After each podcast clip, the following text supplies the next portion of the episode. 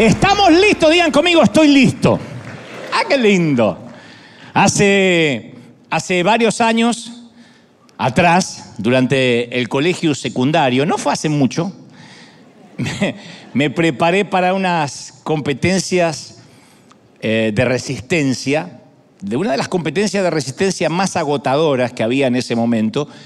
Era una competencia intercolegial de las que pertenecíamos o participábamos colegios que pertenecían a grandes holding o empresas multinacionales.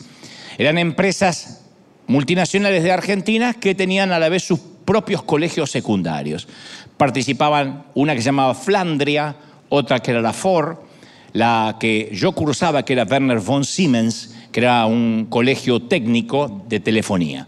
Y recuerdo que entrenamos muy duro, nos esforzamos para soportar la fatiga de una maratón que iba a durar tres horas.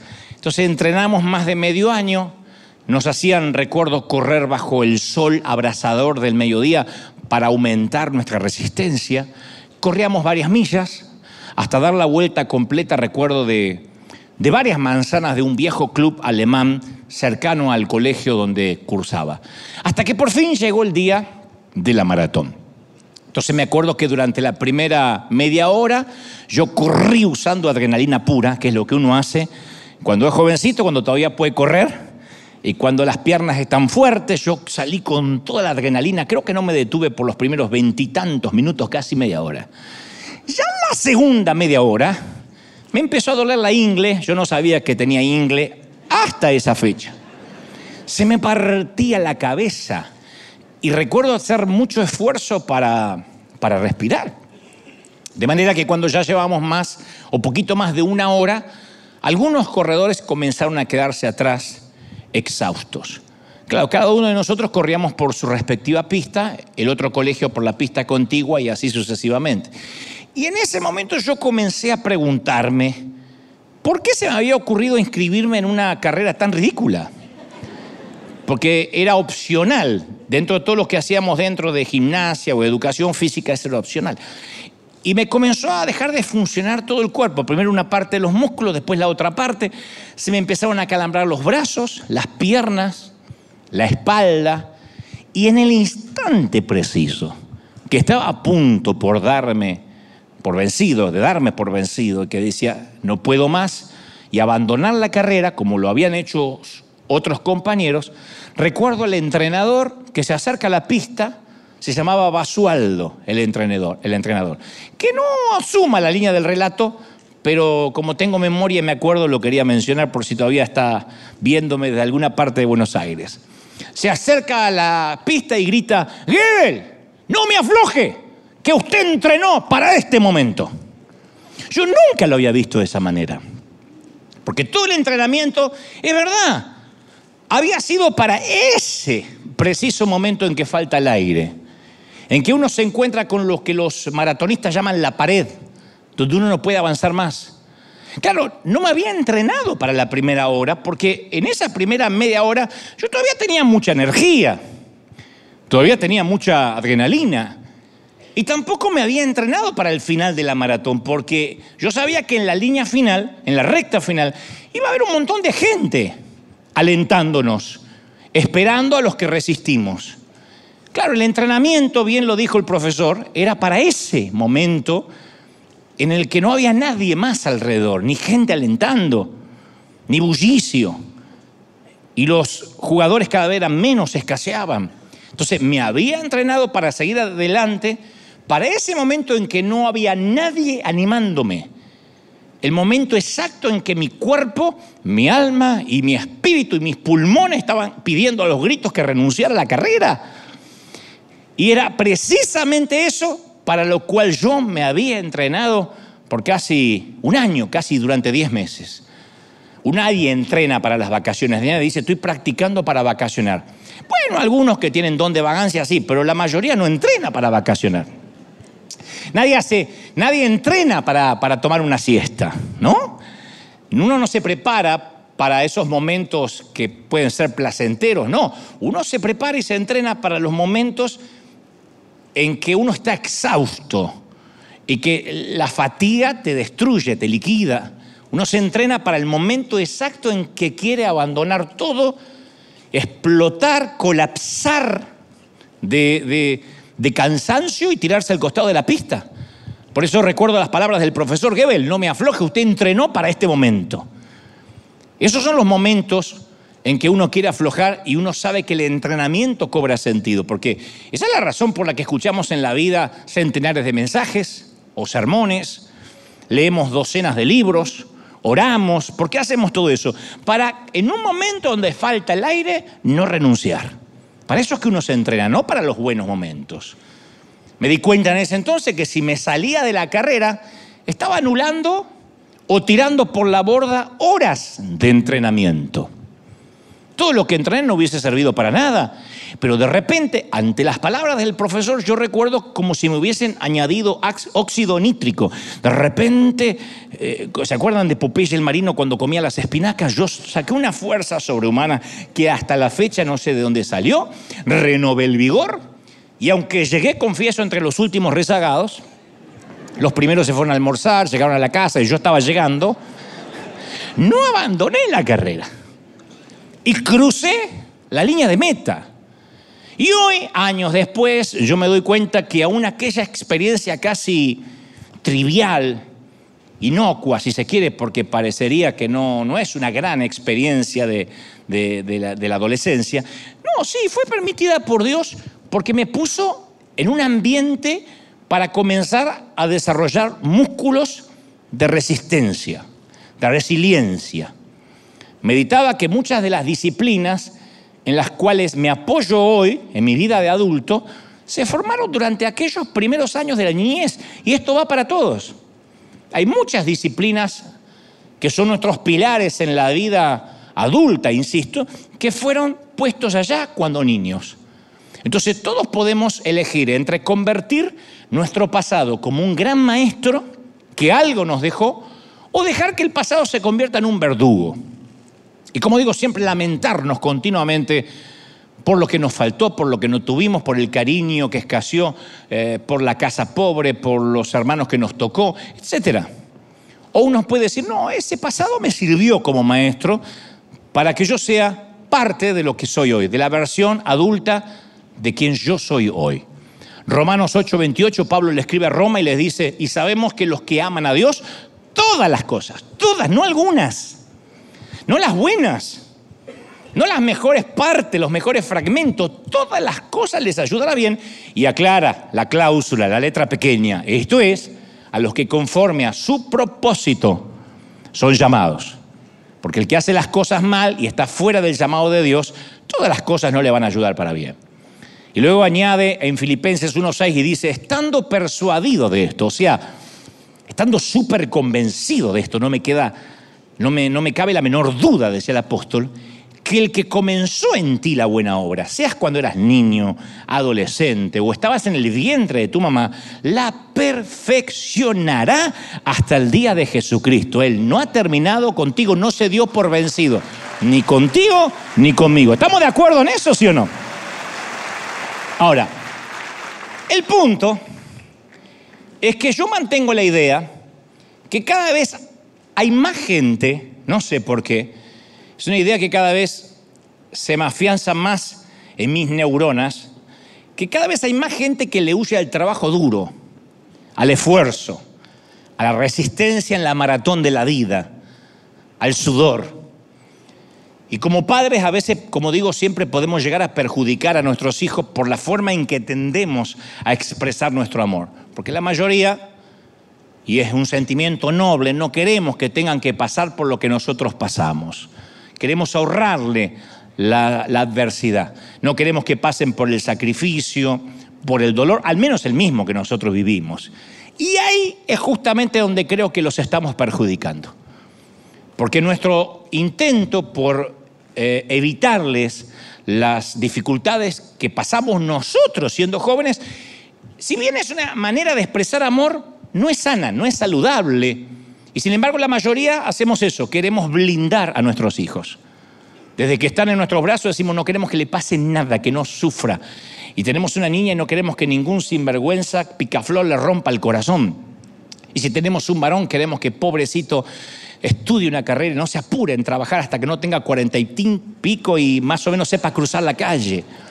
Entonces, vamos por la vida criando estos niños, que ya son adultos, blindados o en una especie de caja de cristal, y levantamos sin querer una generación vulnerable, a las cuales les decimos lo maravillosos que son, los talentosos que son, y nunca le han salido ampollas, la mayoría, pocos han trabajado duro, ni siquiera han entrenado, incluso muchos son educados en colegios que creen que es un error quitarle puntos a cualquiera de estos chicos por no esforzarse. Conozco un montón de colegios que dicen, no, no, no, no, no es nuestro sistema pedagógico, porque los trauma psicológicamente. Entonces muchos de nuestros hijos nunca han sido, por ejemplo, sacados de un equipo porque bueno, lo importante es competir, no ganar. Y a veces son malísimos y por poco que se esfuercen, conozco colegios que le dan un igual un trofeo a todos, para que nadie se sienta mal. Todo el mundo va a recibir un trofeo. ¿Quién? El que, corrió, el que no corrió y el que se quedó en casa y dio parte de enfermo recibe un trofeo por haber corrido. Si no corrió el gordo, pero igual, se lo da igual. Porque dicen, no, es que si no le damos un trofeo a todos por igual se pueden traumar. Entonces fomentamos una adicción generacional a la aceptación que deviene, que termina después en una adversión a la corrección, al esfuerzo, y se transforman en una generación que vive en una época derrotista, gente frágil, que es doloroso. Estoy hablando, yo estoy hablando de nuestros hijos. Esperamos tener un cuerpo delgado sin esfuerzo y sin ejercicio. Por eso hay tantos comerciales en televisión. Llame ya. Usted quiere, quiere sacarse esa panza de Moby Dick y quiere rayar queso en su en su panza, llámese. Entonces hay un montón de gente llamando, esos productos se, se, se venden. Hay mujeres que se ponen la cintita así. No, hay que cerrar la boca. No es ponerse la cinta, es cerrar la boca. Aflojar con los ravioles. Es eso, nada más. Entonces, o deseamos automóviles y casas nuevas sin pensar en la deuda que hay que afrontar. Y después vamos por la vida exigiendo que, que el amor, que la escuela, que la paternidad sean fáciles. Y nada es fácil en la vida. Hay empleados que si se les pide una hora extra ya sienten una presión patronal. Me están explotando. Yo hace poco leía que hay estudios sociológicos que dicen que a los nacidos, que creo que te lo conté en alguna ocasión, que a los nacidos entre 1990 y el 2000 se los considera la generación de cristal que insisto, son los hijos de nosotros, la generación X, quienes como atravesamos la mayoría muchas carencias, sentimos de darle a nuestros hijos todo lo necesario para que tengan una mejor calidad de vida. ¿Está mal? No, no está mal. No queremos, insisto, que sufran lo que nosotros tuvimos que sufrir.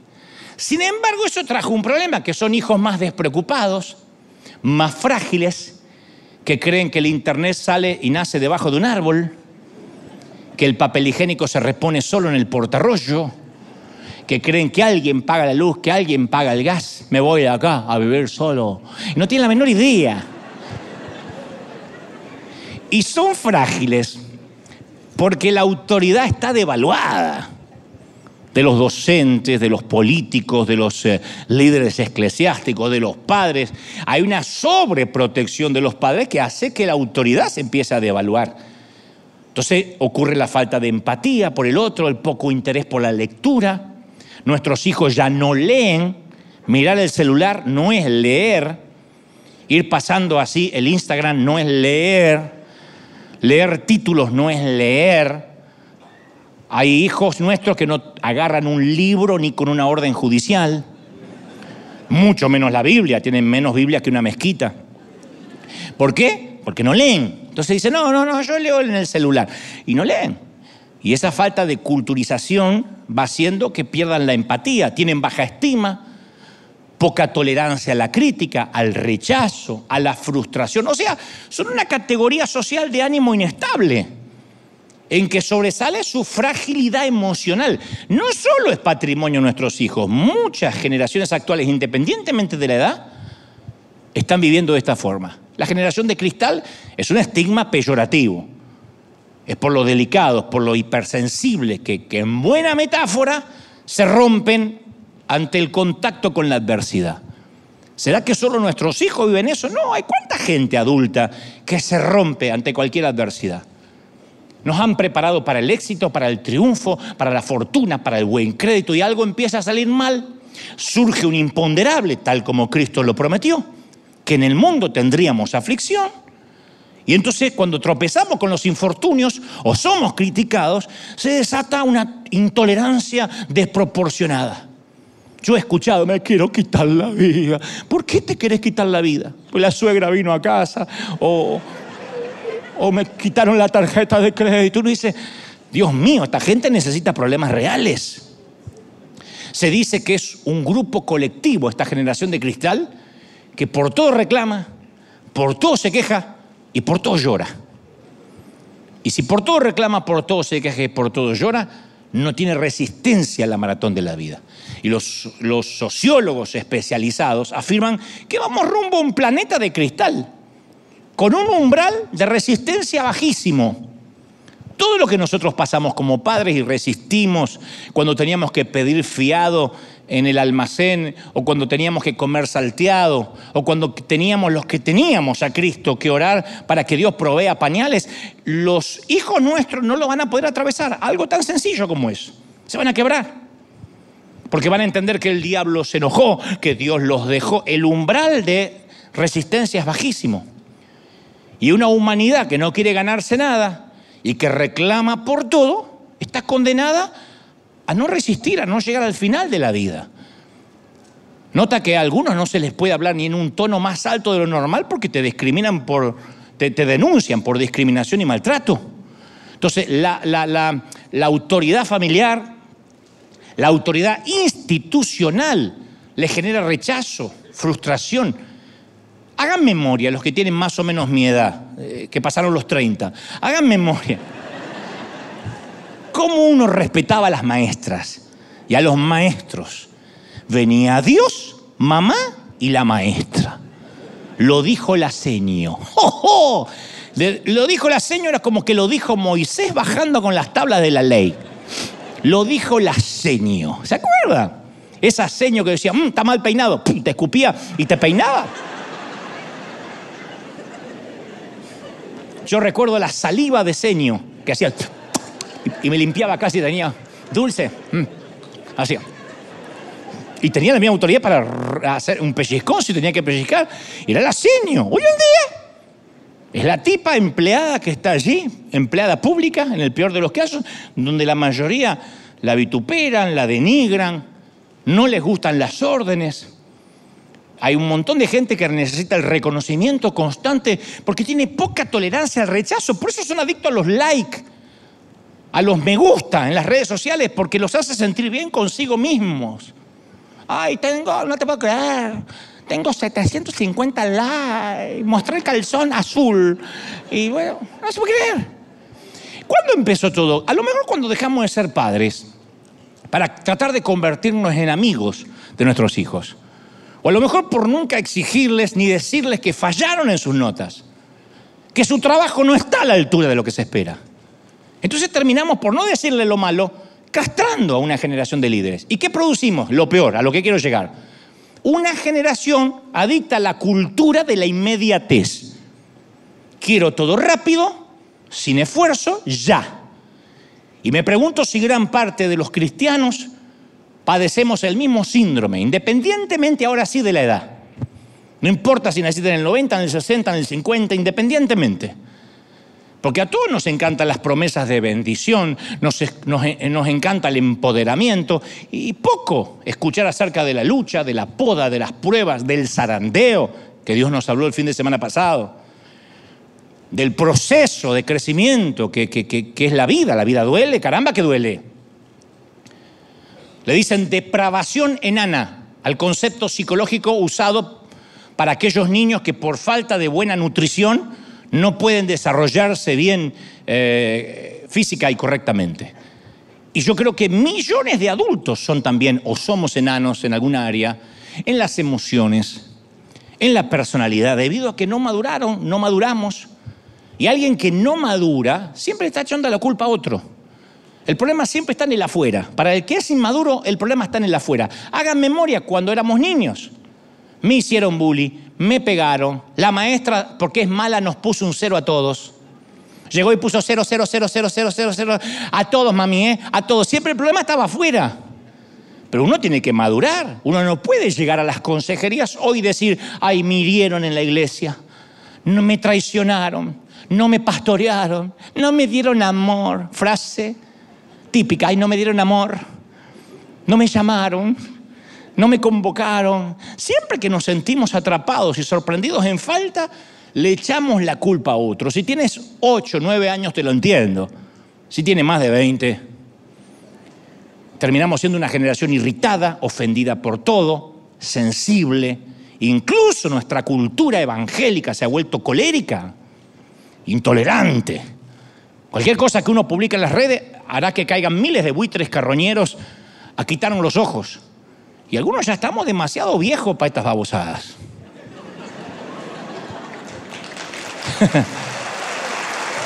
no sé por qué aplauden, por lo de viejo babosadas. Espero que sea por los segundos, ¿no?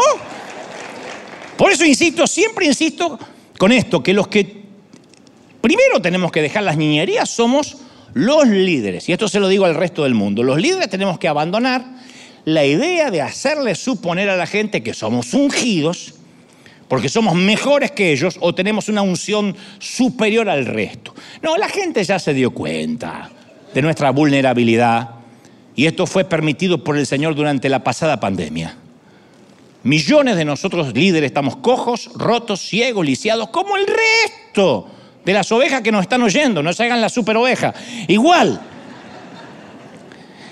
Y muchos líderes nos cansamos de ponernos los trajes de Superman nos hartamos de las botas, de la capa y especialmente de los trucos teatrales para disfrazar nuestra verdadera identidad.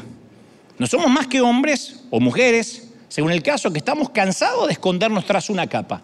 Somos solamente personas que estamos siendo entrenadas. Y si deseamos ser verdaderos siervos, tenemos que quitarnos los pañales, la capa de Superman para simular lo que no somos y ponernos la armadura de Jesucristo. Lo único que nos va a sostener es sin pañales, sin capa, la armadura. ¿Estamos de acuerdo?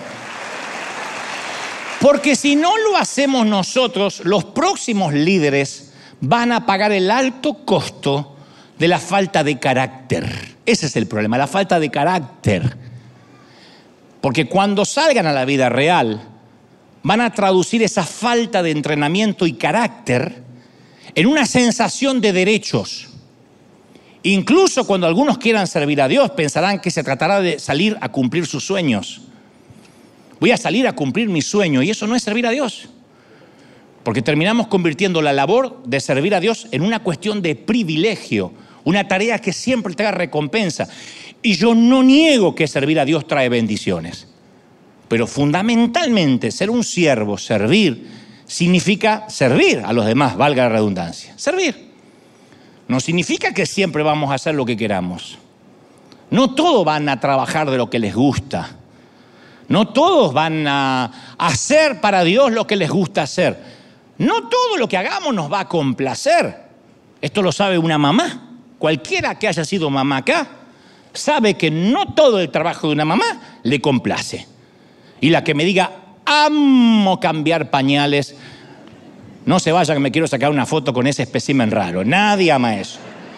Amo levantarme a las 3 de la mañana, amo orinar con la puerta abierta para escuchar al bebé. Hay un momento que hay cosas que no te van a gustar. En todos los órdenes de la vida. Y en cuanto uno quiere ser siervo también, uno tiene que dejar de lado sus necesidades, sus deseos, sus apetitos, si es siervo, por el bien de su amo. Y aunque todos queremos que se nos conozca como un siervo humilde, todos queremos ser un siervo humilde, nadie se siente feliz cuando lo tratan como tal. Uno es siervo hasta que te tratan como siervo. Un viejo pastor me dijo una vez, la prueba de que eres un siervo Dante será tu manera de reaccionar, tu manera de reaccionar cuando te traten como un siervo. Cuando te traten como un siervo, según cómo reaccione, ahí vas a saber si sos siervo o no. Hace un tiempo yo leía que una iglesia amiga cada vez que contratan a alguien nuevo para el personal, el pastor ejecutivo, el CEO, pregunta al final de la entrevista, ¿sabes lavar ventanas? No importa si la persona que está contratando es un talentoso líder de adoración, un experto en computación, en multimedia, está aplicando para ser pastor. La última pregunta es, ¿lavas ventanas? Es un edificio vidriado, gigantesco, que rodea el campus. Y lo que quieren saber es que si tiene el corazón de siervo que se necesita para lograr que se hagan los trabajos. Todo depende de la contratación de su capacidad para restregar vidrios. y muchos aspirantes, decía este pastor, cuando llegan a esa pregunta, renuncian de inmediato. Oh, no, no, no, esto es una falta de respeto. Yo no vine a limpiar. Pensé que estaban pidiendo un predicador. Pensé que estaban pidiendo un salmista. Oh, porque salmista es un tono más... Una cosa es que el cantante, el adorador, salmista ya no viene en Uber, viene en el carro de Elías. Yo pensé que estaban pidiendo un salmista. Otros decían, no tengo idea cómo se lavan ventanas, pero supongo que puedo aprender rápido si alguien me enseña. Y estos últimos eran los contratados. Y luego que lo contrataban le aclaraban que era un truco, que no hacía falta lavar ventanas porque ya había una compañía que se dedicaba a eso. Pero lo que querían era ver si estaba dispuesto, sea cual sea el puesto que tenga, si lava ventanas. Jesús dijo en Lucas 22, 26, el mayor debe comportarse como quién? Como el menor. Y el que manda, como el que sirve. Porque ¿quién es más importante? Pregunta el Señor. ¿El que está en la mesa o el que sirve? En un restaurante, ¿quién es el más importante? ¿El comensal o el camarero? Y Jesús aclara, ¿no es acaso más importante el que está sentado a la mesa? Sin embargo, yo estoy entre ustedes como el que sirve. No vine para ser servido. Entonces, cuando uno dice, ando buscando a Jesús, bueno, ¿sabe dónde lo vamos a encontrar? En la dependencia de los siervos. Ahí está Jesús. Porque él dijo, yo vengo a estar con los que sirven. Si hay un restaurante, Jesús está en la cocina, no sentado en la mejor mesa. Y en Lucas 22, Jesús dice exactamente dónde se lo puede encontrar. Él está en medio de nosotros, dice, como uno que sirve. Y Lucas dice que el más capacitado de nosotros solo puede calificar para la, labor del ministerio como siervo, como sirviente. Viste que en el mundo de los negocios uno empieza de mandadero, le dicen en Argentina cadete, en otros países le dicen mandadero, otros le dicen, no sé, el muchacho que hace las fotocopias. Y uno se distancia de ese papel tan pronto como puede. Pero en el reino uno se gradúa de mandadero. Yo sabía que iba a haber pocos amén, puedo vivir con vuestra indiferencia. Y a menos que comprendamos lo importante de ser siervos, va a ser muy difícil a la gente que venga ver a Jesús en nuestras iglesias. Le va a ser muy difícil divisar a Jesús. Porque la gente no viene a una iglesia por presentaciones multimedia. Voy a poner una iglesia con muchas pantallas y luces. Ah, eh, afuera hay shows mejores. Universal Studios tiene espectáculos más producidos que los nuestros. No vienen por la música, no vienen ni siquiera por la predicación, porque podrían tener el mensaje, en este caso puntual, a través de YouTube. La gente viene porque necesita ver a Jesús porque necesita encontrarse con Él. Y se encuentra Jesús cuando se encuentran con los que sirven. Si no hay servidores, es muy difícil ver a Jesús en una iglesia.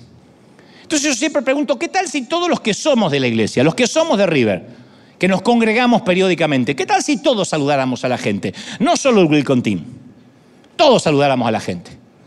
¿Qué tal si todos limpiáramos?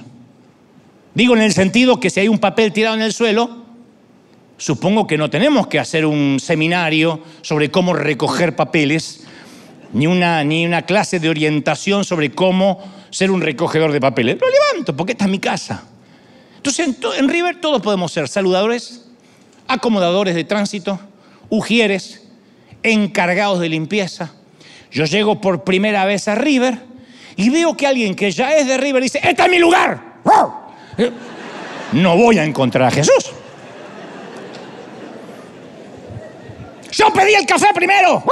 Ese no voy a encontrar a Jesús. Pero si encuentro, no, no, por aquí, por favor, yo le muestro el baño. No, no, no, no, pase, usted es nuevo, pase. Y todos son servidores. Porque si ven a Jesús entre los que sirven, y solo unos pocos están sirviendo porque están uniformados, a la gente se le hace muy difícil ver a Jesús cuando viene a River Arena. Pero imagínate si todos los que somos de la casa actuamos como siervos. Y cuando la gente llega, ve a Jesús en todas partes, porque todo el mundo sirve, porque todo el mundo sonríe. ¿Y cómo era el Welcome Team? Y el Welcome Team era integrado por casi 3.000 personas aquella mañana, porque todo el mundo me saludó, todo el mundo gritó, todo el mundo me celebró. Y ven a Jesús entre los que sirven. Entonces uno dice, me encanta servir. Bueno, entonces hay que trabajar duro. En el mundo regular, mientras más alto llegue el liderazgo, uno tiene más gente que le sirva. En el reino de Dios es exactamente lo opuesto. Los líderes son los que sirven. Jesús vino como un siervo, no vino como un rey.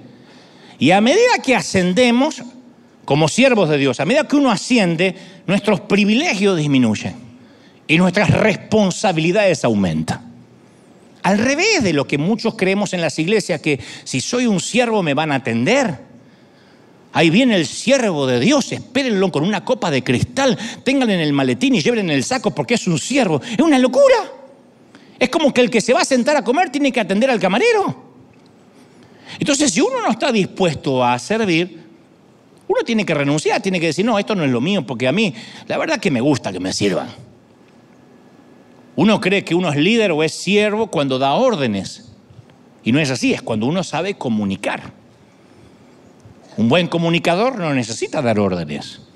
Yo seguiría hasta las puertas del cielo o hasta las puertas incluso del infierno a un líder que sabe articular lo que quiere, cómo lo quiere y la manera en que llegaremos hasta ahí. Algunos están dispuestos a ensuciarse las manos en el trabajo, otros se limitan a observar cómo otros trabajan. Y Jesús dice, y el que dirige deberá ser como el que sirve. Claro, todos tenemos un pequeño argentino dentro, un ego. Todos. Que quisiéramos que nos sirvieran. Uno, uno, yo por muchos años pensaba, eh, hay algún momento que va a haber tareas que yo ya no voy a tener que hacer a uno le gusta sentarse y disfrutar una comida, mientras que otros se esfuerzan en la cocina y además van a lavar los cubiertos, los platos. Todos pasamos por esa temporada infantil, espiritual, de pensar yo soy demasiado importante para seguir haciendo determinadas cosas. Ya está, ya lo hice. ¿Qué siervo puede decir? No, no, no, yo ya serví. Ahora estoy en la época de que me sirvan. No mientras que estemos de este lado del sol. Y a veces cuando alcanzamos ciertas posiciones de liderazgo empezamos a creer que estamos por encima de ciertos deberes domésticos. Pregunto otra vez, uso la metáfora, la misma metáfora. ¿Cuándo una mamá deja de ser mamá? Mi mamá hasta que le fue sumida en el Alzheimer, cuando yo llegaba siendo adulto me decía, ven, te hago una sopita, porque una madre cuando te ve siempre te hace una sopa, aunque mezcle agua con tres fideos, pero te hace una sopa. No, mamá. No, mamá, que son las nueve de la mañana, pero viene bien una sopa. Viene bien una sopa. Y ella hacía la sopa. Ella nunca dijo, ya está. Ya fui madre. Ella siempre se sentía que podía todavía servir en algo a sus hijos. Y los servidores del Señor somos iguales. Nuestra cultura, de hecho, evangélica, la palabra siervo está como sobrevaluada. Yo me acuerdo cuando era pequeño en nuestra congregación decía, y ahí viene, no se decía siervo de Dios, se decía, ahí viene el siervo de Dios. Cuanto más ungido era, más R se le agregaba. Si te decían siervo así, estaba fregado. Por eso nunca quise vivir ni en Cuba ni en Puerto Rico, porque te dicen siervo. Y eso... Siervo ¿Qué eres? Un siervo de Dios. Ah, no, no, no, no. No tiene poder, no tiene power, siervo. Pero en mi tiempo decía, ahí viene el siervo. Y las R te decían bien, te voy a siervo, te voy a reventar. Pero bueno, el, el siervo no exige sus derechos porque no los tiene. El siervo existe para hacer la voluntad del patrón los siervos no hacen huelgas. Literalmente había esclavitud en los tiempos que Jesús usa la metáfora del esclavo. Y no es porque no tenía otra metáfora para usar. porque muchos, él no dijo, ustedes son trabajadores, porque muchos trabajadores se organizan para ir a la huelga, hacen un sindicato, exigen mejores salarios, mejores condiciones de trabajo, y está bien. Tienen derechos, derechos laborales. Por eso el Señor fue quirúrgico al no compararnos con trabajadores. Él dijo, no, los siervos no, los siervos no tienen derechos. ¿Qué se le dice al siervo? Ahí está la puerta si no te gusta. Entonces no somos siervos para obtener algo de los demás. Tenemos que renunciar y dedicarnos a servir. No estamos esperando descansar, no estamos esperando sentirnos cómodos, esperamos trabajar duro. A veces nuestros queridos sugieren, nuestra querida gente de seguridad, la gente que atiende, que sirve, dice, wow, a veces viene gente tan grosera, a lo cual yo le digo, bueno, esa es nuestra tarea, atender gente neurótica. Los que Dios va a mandar a River y los que prometió mandar parece que hasta van a venir peores porque esto es un hospital. Si me dicen que toda la gente es maravillosa es porque nos transformamos en un museo hipócrita de santos. Pero si es un hospital, estamos esperando heridos de guerra. Estamos esperando gente que venga sangrando, que le faltan las extremidades, metafóricamente hablando, claro. Y desde temprano a la noche el siervo trabaja y sirve diligentemente. Y en Lucas 17, 7 Jesús dice, ¿quién de vosotros, teniendo un siervo, que ara o apacienta ganado, al volver el del campo, luego le dice, pasa y siéntate a la mesa. No, no le dice más bien, prepárame la cena, sírveme hasta que haya comido y bebido, y después de esto come y bebe tú. O sea, el trabajo es lo que hace un siervo y no se espera otra cosa. El siervo no espera ni siquiera que se lo reconozca. No espera que se lo agradezca, que se lo aplauda, que se le diga hizo un magnífico trabajo. El siervo hace lo que tenía que hacer. Y Jesús continúa enseñando estas palabras. Dice, ¿acaso le da gracias al siervo porque hizo aquello para lo cual se lo había mandado? Pienso que así también ustedes, dice Jesús, cuando hayan hecho lo que les fue ordenado hacer, digan, ¿se acuerdan? Siervo, ¿qué? Inútiles. Ah, encima que siervo es poco, le agrega inútiles. Yo sé que la carita de usted diciendo, no me está gustando todo el siervo. Jesús dice, la voy a empeorar. Siervo inútil. Porque podría ser un siervo útil, qué lindo siervo útil que tengo. No, siervo inútil soy, porque lo que se me pidió que haga hice. Lucas 17, 9. Siervo inútil, que algunos creyentes lo usan para insultar. ¿Qué tal? Siervo inútil. Pero eso es otra motivación. Entonces, trabajamos sin esperar reconocimiento. Qué duro. Y sin embargo, nuestras iglesias siempre estuvieron llenas de gente que alega no me reconocen no me agradecen, no me valoran. Hay gente que ha venido de otras congregaciones diciendo, vengo acá porque allá no me valoran. Bueno, acá menos.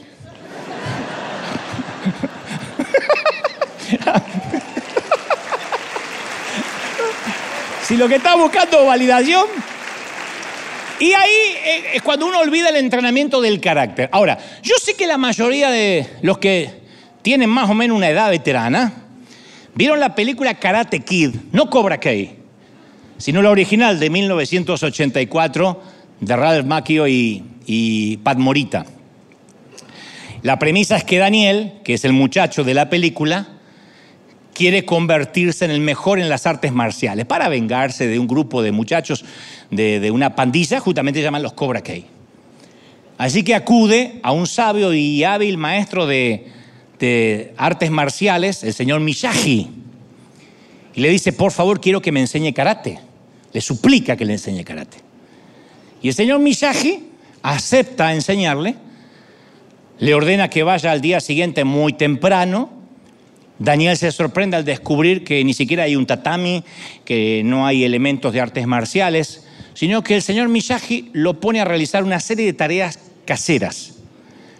Y Daniel se pasa el tiempo dándole cera a una fila de autos viejos, lijando una terraza de madera, restaurando y pintando una cerca, pintando el costado de la casa del señor Miyagi.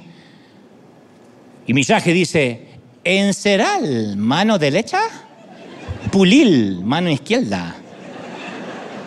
Enceral, mano derecha, pulil, mano izquierda.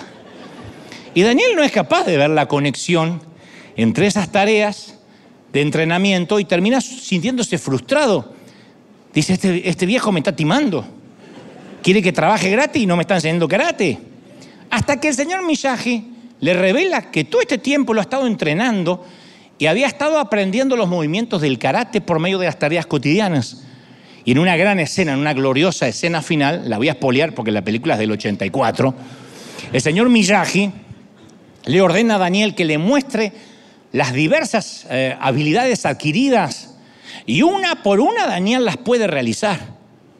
Y se asombra al descubrir que todo su trabajo tuvo una razón desde el principio que se convirtió en un hábil conocedor de, artes marciales. Y muchas veces nosotros no comprendemos por qué Dios nos pone en una temporada de siervo, literalmente a encerar autos, lijar suelos y pintar cercas. Porque todos soñamos con un gran momento. Todos queremos causar impactos en la vida con Jesucristo. Pero cuando después estamos en el medio de la maratón y no damos más, nos damos cuenta que ahí todo ese entrenamiento, como dijo mi profesor, fue necesario para esa crisis. Encelal, mano derecha, pulil, mano izquierda. Entonces las temporadas de obediencia fiel nos prepararon para resistir durante la maratón de la vida. El profeta Jeremías le hizo una pregunta a Dios porque dudaba acerca de la metodología que Dios usaba para con su pueblo. Y Dios le dice en Jeremías 12:5, si, si, si los que corren a pie han hecho que te canses, ¿cómo vas a competir con los caballos? Si te sientes confiado en una tierra tranquila, ¿qué harás en la espesura del Jordán? Yo sé que todos queremos en empresas, en las parejas, eh, como padres, en el ministerio, llegar a un nivel alto de rendimiento. Pero hay que pasar primero por una temporada de entrenamiento. Obedecer en correr de a pie, en ir a campo traviesa sin tener que detenerse cada cinco segundos para respirar o tomar agua. Pero hay toda una generación, insisto, que sueña con competir contra caballos, sobrevivir en la espesura del Jordán, cuando ni siquiera han podido correr de a pie nunca. Por eso son las temporadas de entrenamiento. Y una vida que ha sido entrenada es una vida influyente. ¿Cuál es la persona que tiene mayor credibilidad cuando a alguien le diagnostican un cáncer? La mujer que luchó contra el cáncer y sobrevivió. Tiene credibilidad sobre la mujer enferma. ¿Quién es el hombre que habla con autoridad de manera persuasiva a los presos de una cárcel? El que estuvo tras las rejas y regresó para alcanzar a los que aún se hallan tras ellas. A mí me cautiva el corazón de Gedeón en jueces 8.4 que dice, agotados, pero persistiendo en la persecución. Y a veces, como Gedeón, estamos agotados, cansados, pensamos que no vamos a ganar el día y gran parte del ministerio e incluso de la vida consiste en trabajar duro, en trabajar. Esfuerzo a base de sudor, a base de poner la mano en el arado. Hay temporadas, yo te profetizo que te va a costar, si acaso no te pasó, un triunfo levantarte de la cama. Para hacerlo cotidiano. Otra vez lunes. Sí. Pero ¿qué haces? Te levantas. Ese es el triunfo del día. No hace falta conquistar el mundo, Pinky. A veces simplemente es levantarse de la cama. A veces un triunfo es hacer la cama.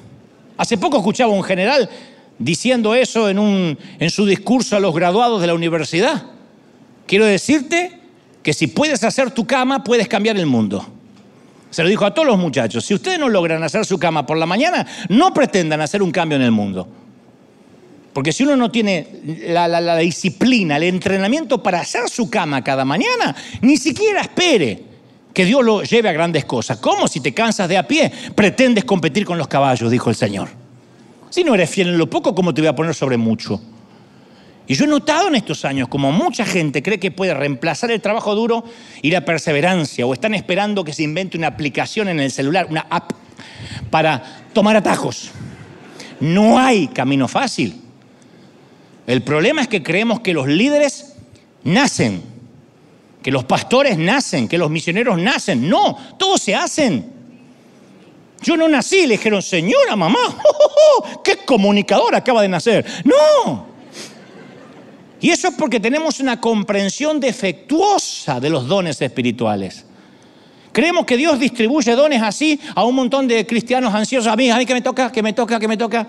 Y viene uno, yo no puedo hablar porque soy tartamudo. ¡Plum! ¡Oh! Sale hablando. Y no es así. Creo en los milagros de Dios.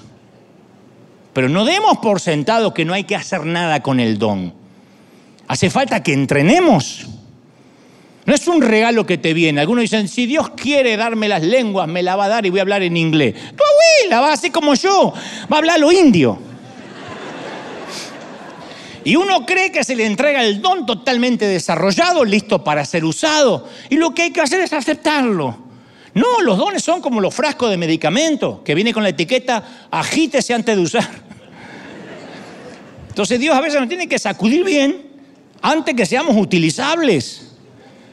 Nos olvidamos que el mismo Jesús siguió creciendo, dice, en estatura, en sabiduría, y cada vez gozaba más del favor de Dios y de los hombres. El mismo Jesús crecía. ¿Están conmigo, sí o no?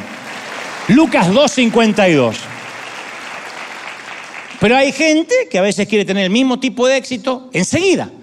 Y tenemos que decirle a nuestros hijos, no, no es así. Por eso es que no vemos mucha cantidad de, líderes que, perfeccionan su don, sino que salen y toda la vida se mantienen iguales. Yo digo siempre, para triunfar en lo que sea, y escúchenme los muchachos, hay que trabajar duro en lo que sea. Y el entrenamiento continúa incluso cuando alcanzamos cierta madurez espiritual. Yo me acuerdo que hace unos años regresé a la Argentina eh, cuando iba rumbo a una entrevista y un grupo de jóvenes me interceptó en el elevador, en el descensor que les mando un saludo, si están mirando, no se enojen, no diré sus nombres. Se subieron al elevador dos muchachas y un joven. Y me dijeron, Dante, sabemos que estás muy ocupado, así que lo único que queremos es un par de tips para llenar un estadio. Queremos llenar el estadio River Plate de 90.000 jóvenes y queremos que nos des algunos tips rápidos. Y traigan un, este, una libreta para anotar, o no sé si era el celular, pero querían anotar. Yo lo miré como diciendo, toda una vida de entrenamiento, de adversidad, de carácter, en un par de tips rápidos. ¿Querés que te los diga durante el trayecto en lo que tardamos desde el primero hasta el cuarto piso? ¿De verdad? Encelar mano derecha, pulir mano izquierda. ¿De verdad? Un joven quiere tocar piano, pero quiere ser excepcional. Bueno, tiene que aprender escalas y practicar todos los días, todos los días, estudiar teoría musical, estudiar a los grandes maestros, y toca y toca y toca y toca y toca, y el padre lo amenaza con echarlo de la casa, y toca y sigue tocando, y los vecinos se quejan y él sigue tocando. Un joven escritor quiere hacer su propio libro. Empieza leyendo todos los maestros, modernos como clásicos y se pone de lleno, sea cristiano o no, a leer a Miguel de Cervantes, a Agatha Christie, a Charles Dickens, a Federico García Lorca, a Gabriel García Márquez, a Jorge Luis Borges, a Ernest Hemingway, Víctor Hugo, Franz Kafka, Dante Gebel, William Shakespeare, Oscar Wilde, Virginia Woolf. Mínimo. A todos, a todos, a todos, se nutre. Y aprende la prosa y aprende la dialéctica. No escribe solo porque lo sintió de Dios. Por eso tenemos tantos escritores mediocres.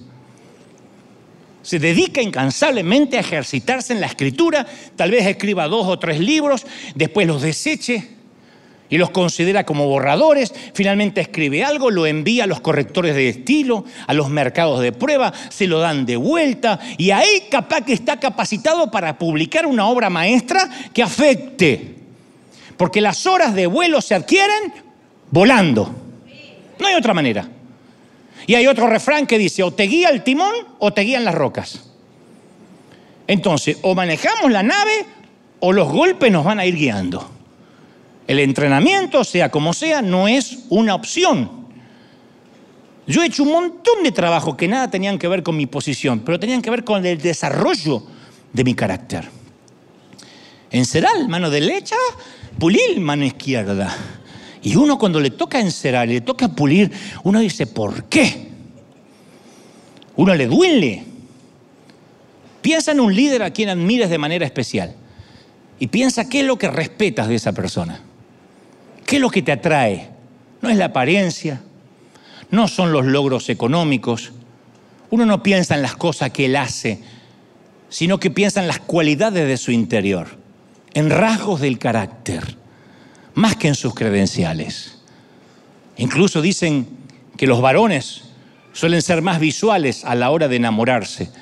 Y las mujeres no es que no sean visuales, pero valoran más el carácter de un hombre que lo que es por fuera. Esto no significa que no te tengas que bañar, varón, pero significa que el carácter es importante. El carácter nos hace líderes. El carácter te hace líder. O el carácter hace que uno se aleje de algunos y se acerque a otros. Reputación es lo que la gente piensa de nosotros. Carácter es lo que uno realmente es cuando nadie nos ve. Por eso Jesús, eh, Dios le dice a Samuel respecto a David, no mire su parecer.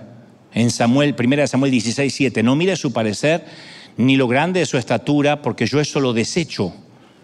Yo no miro lo que, miro lo que mira el hombre que está delante de sus ojos, yo miro el corazón. Yo miro lo que hay adentro, el carácter. ¿Estamos de acuerdo? Entonces, con carisma y encanto uno logra ciertas cosas, pero el carácter sólido nos mantiene ahí. Y algunos tenemos la habilidad capaz que para ascender a cierta altura, pero capaz que nos falta después el carácter para permanecer a esa altura. ¿Qué hace el carácter? Determina cuán lejos podamos ir, cuánto tiempo iremos y a quiénes llevaremos con nosotros. Y la falta de carácter conlleva un precio alto. Es un proceso que dura toda la vida, toda la vida. No se puede adquirir leyendo libros, asistiendo a seminarios. El desarrollo de nuestro carácter como persona está en nuestras manos y el de nuestros hijos también, decirle hay que desarrollar carácter. Por eso es muy difícil enseñar carácter. ¿Cómo enseño carácter? Impartir unción, empoderar, imponer manos es fácil, pero el carácter no viene por imposición de manos, ni por asistir a un seminario. No hay atajos para construir carácter. Se requiere encerar mano derecha, pulir mano izquierda. Y ahí Dios va construyendo caracteres. Moisés mata a un egipcio, oigan, Moisés mata a un egipcio y Dios dice, no está listo para guiar mi pueblo. Entonces el solo hecho de que a veces tengamos un sueño no alcanza, no nos sostendrá. José tenía un sueño, pero tenía que aprender lecciones para que ese sueño se cumpliera.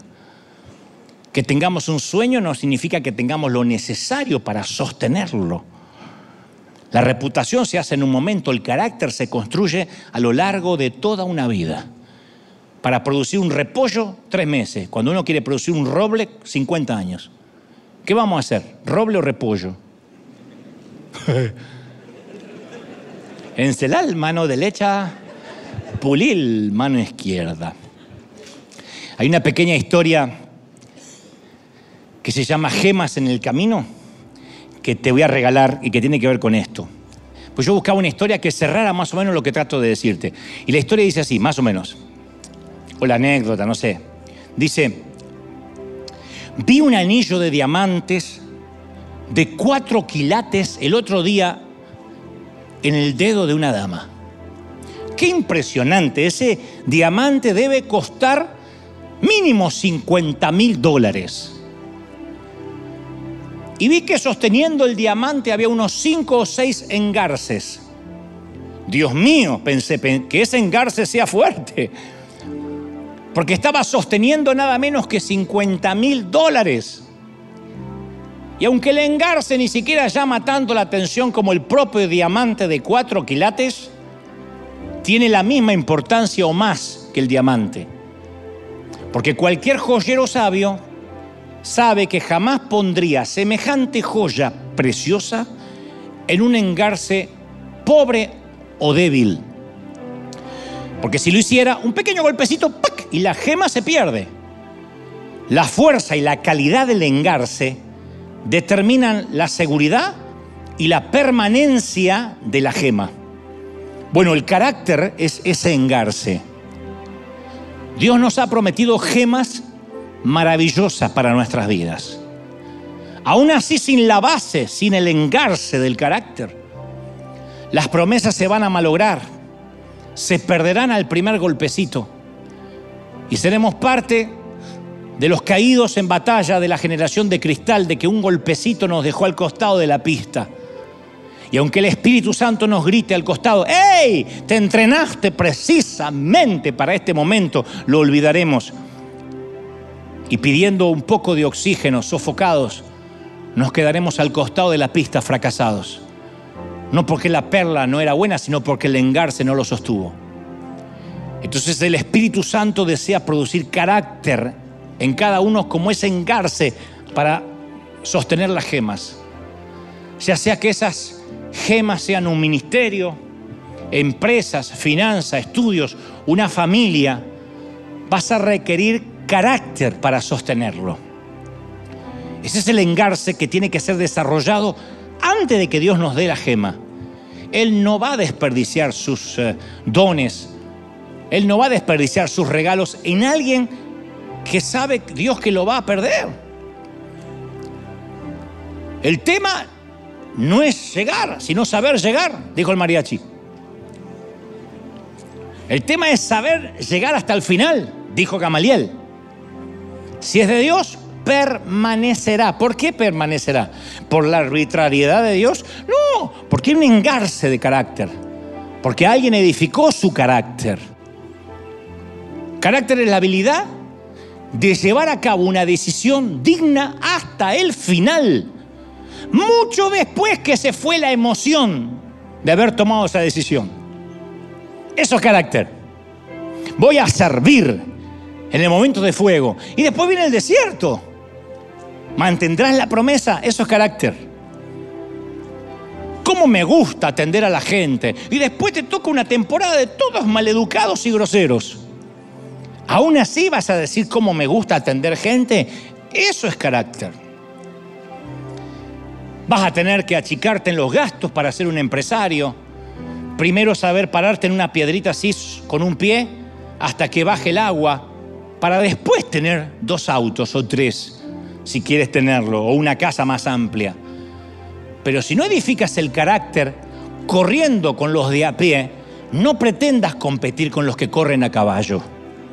Si en una tierra tranquila cualquier golpecito te hace sufrir, no pretendas transitar la espesura del Jordán. Palabra de Dios. Entonces Él nos va a moldear un carácter hasta que seamos confiables, fuerte, y luego cuando Dios vea que ese engarce está listo, entonces va a ser fiel para poner sus mejores gemas en nuestras vidas. El carácter no es solo para los que quieren servir a Dios, es para todos, todos los órdenes de la vida. Entender que uno es siervo, de que uno va a servir. Si quieres ser papá, vas a servir, no vas a tener hijos para que te sirvan, vas a servir. Si eres hijo, vas a servir. Un día tus padres dejarán de ser esos esas personas fuertes que conocías para quizá algunos necesitar pañales para adultos. A mí me ha tocado servir a mis papás hasta que se fueron.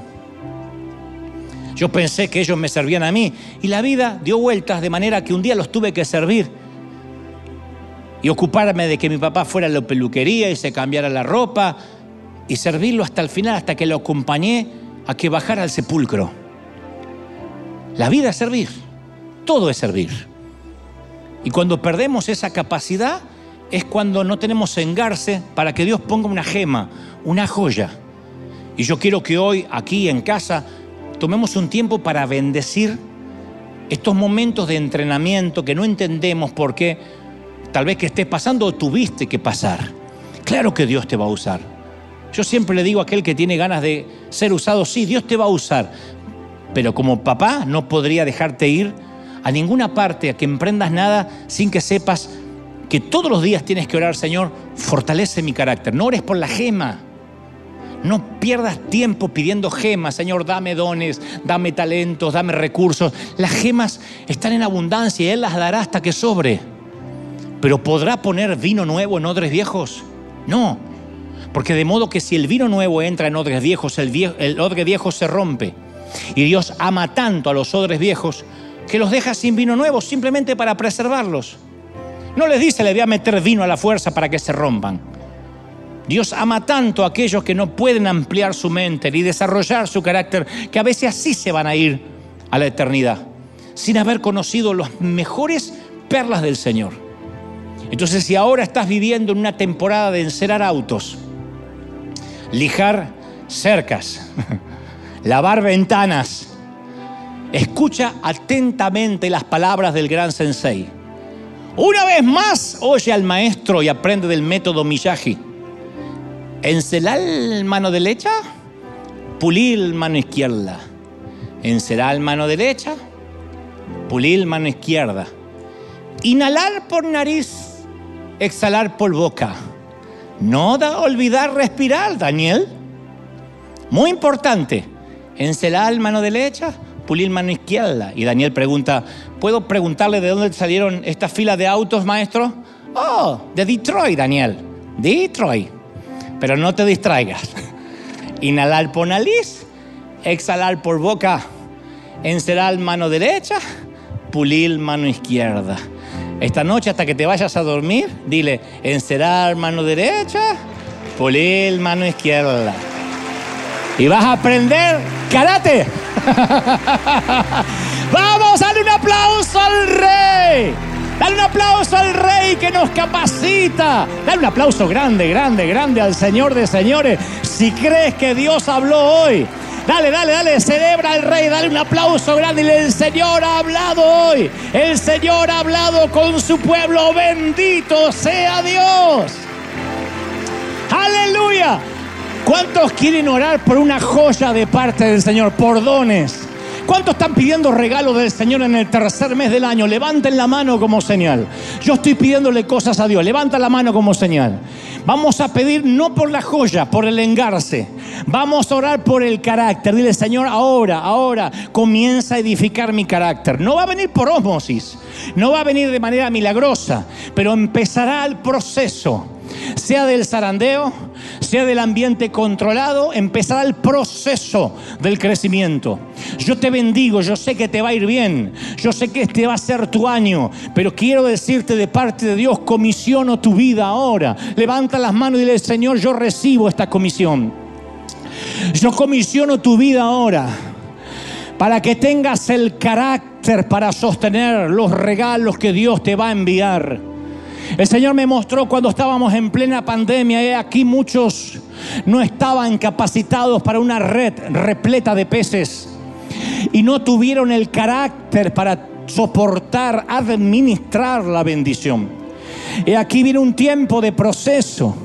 Permite una pandemia, dijo el Señor, para procesar, para que el carácter de muchos, incluido el tuyo, sea procesado, sea quebrado, sea quebrantado y pueda soportar lo que Dios va a traer.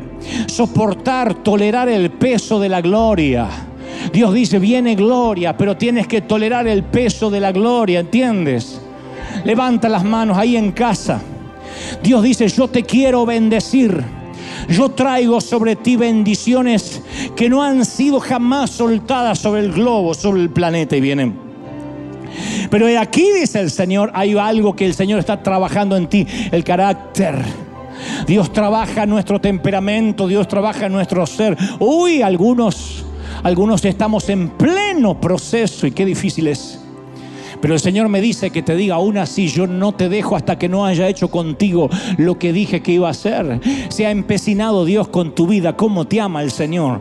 ¿Cómo te ama el Señor, princesa? ¿Cómo te ama, príncipe? No te deja el Señor, no te deja, no te deja. Vamos, levanta las manos, adora al Señor. Si quieres recibir a Cristo por primera vez y nunca jamás has hecho la oración del penitente, la oración del arrepentimiento, a donde estás, di conmigo, Señor Jesús. Perdona mis pecados. Anota mi nombre en el libro de la vida. Ayúdame a tener una nueva vida. Señor, todas las cosas sean nuevas ahora, a partir de ahora. Gracias por la cruz, gracias por la resurrección, por amarme. Ven a mi vida, a mi corazón, a mi familia. Vamos, levanta las manos, adora, adora, adora, adora. Señor, gracias por el proceso, gracias por el tiempo. Gracias por los tiempos que hemos tenido de pulir y de lijar, de pulir y de lijar, de pulir y de lijar. Estoy orando por los queridos sugieres de aquí. Oro por los servidores de River. Oro por el Wilcon. Oro por los maestros de la escuela, de la nursery. Estoy orando por los que atienden las dependencias en librería, en el café, por los servidores, por los pastores, por los sugieres. Estoy orando por cada uno de los que integran el equipo, por el coro, por los músicos, por los acomodadores, por los que sirven, por los que limpian. Yo sé que muchos han tenido una llama que está ardiendo en su corazón y yo no la desconozco, pero el Señor me dice, bendice el tiempo de pulir y de encerar. Porque en este tiempo es cuando más te estoy enseñando. En este tiempo es cuando más te estoy formando. No es el otro tiempo, este es el entrenamiento. David, este, esta cueva de Adulán te entrena para ser rey. Moisés, este desierto te entrena para ser príncipe otra vez. Es esta cárcel, José, la que te entrena para ser el segundo del faraón. Recuerda el zarandeo, agradece el proceso, dice el Señor. Levanta las manos, bebe, bebe, bebe. Dile, Señor, este tiempo, tiempo de carácter, tiempo de moldea, de, donde Dios moldeará nuestras vidas, tiempo donde el alfarero derribará como barro lo que está mal y nos volverá a formar. Dale gracias a Dios. Padre, Gracias por esta mañana. Oh, todos orando, todos clamando, todos, todos, todos en casa, en el hogar. Gracias por esta mañana porque puedo sentir que tu palabra no vuelve vacía. Porque vienen tiempos en que vamos a tener que pasar por un proceso y salir del otro lado. Vamos a orar como oran los orientales. Ayúdame a atravesarlo, Señor. No quites de mí esta copa si es necesaria para un propósito. Solo ayúdame a pasarla. Levanta las manos y dile, Señor, ayúdame a pasarlo, ayúdame a pasarlo. A muchos les digo, ya está, ya estás casi del otro lado, ten fe. Son los últimos tres días, dice el Señor. Son los últimos tres días, ya está, ya está, ya casi, ya casi, pasa, pasa, pasa. Otros están entrando, otros van por la mitad, pero dijo David, aunque atraviese el valle de lágrimas, nunca dijo que acamparía allí. Nunca dijo aunque me quede. Él dijo aunque pase, aunque pase, aunque pase. El Señor está conmigo. Vamos, levanta las manos y el Señor está conmigo. Y está allí en la crisis del hospital y en el panteón del cementerio. Ahí está, ahí está, ahí está, ahí en el funeral. Y así como estuvo en el nacimiento, está en el deceso. Y así como está en la escasez, ha estado en la prosperidad y seguirá estando el paraguas de Dios sobre tu vida. Bendigo iglesia tu vida. Bendigo tu familia. Bendigo lo que emprendas sueños y ambiciones. La mano de Dios esté sobre ti. Sopla Dios para los que están trabajando. Bendice en una doble porción del Espíritu sobre la iglesia. Lo creo, lo declaro. Seamos benditos en la ciudad, en el campo, afuera, adentro. Bendiga Dios tu arteza de amasar, tu herramienta de trabajo, tu asada. Bendiga Dios tu día, tus noches, tu levantarte y tu acostarte. Seas bendecido. Mes de marzo, mes de cielos abiertos. Amén, amén y amén. Gloria a Jesús. Celebra al Rey de Reyes. Celebra al Rey que está en casa. Aleluya. ¿Cuánto dar un aplauso grande al Señor? Dar un aplauso gigantesco. El rey está en casa. Gracias por vuestra fidelidad. Pulil mano derecha, encelal mano izquierda. Chao. Hasta el domingo que viene. Bendecido, gente. Chao.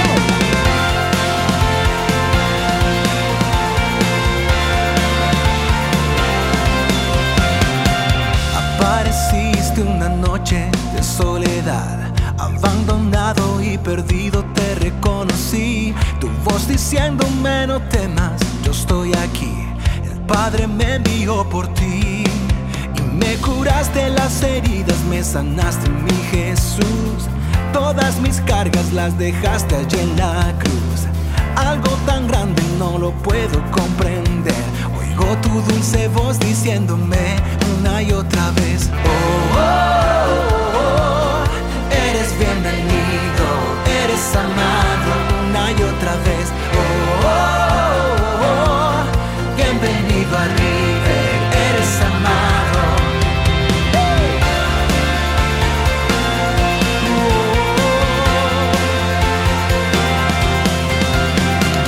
Apareciste en una noche de soledad, abandonado y perdido te reconocí. Tu voz diciéndome no temas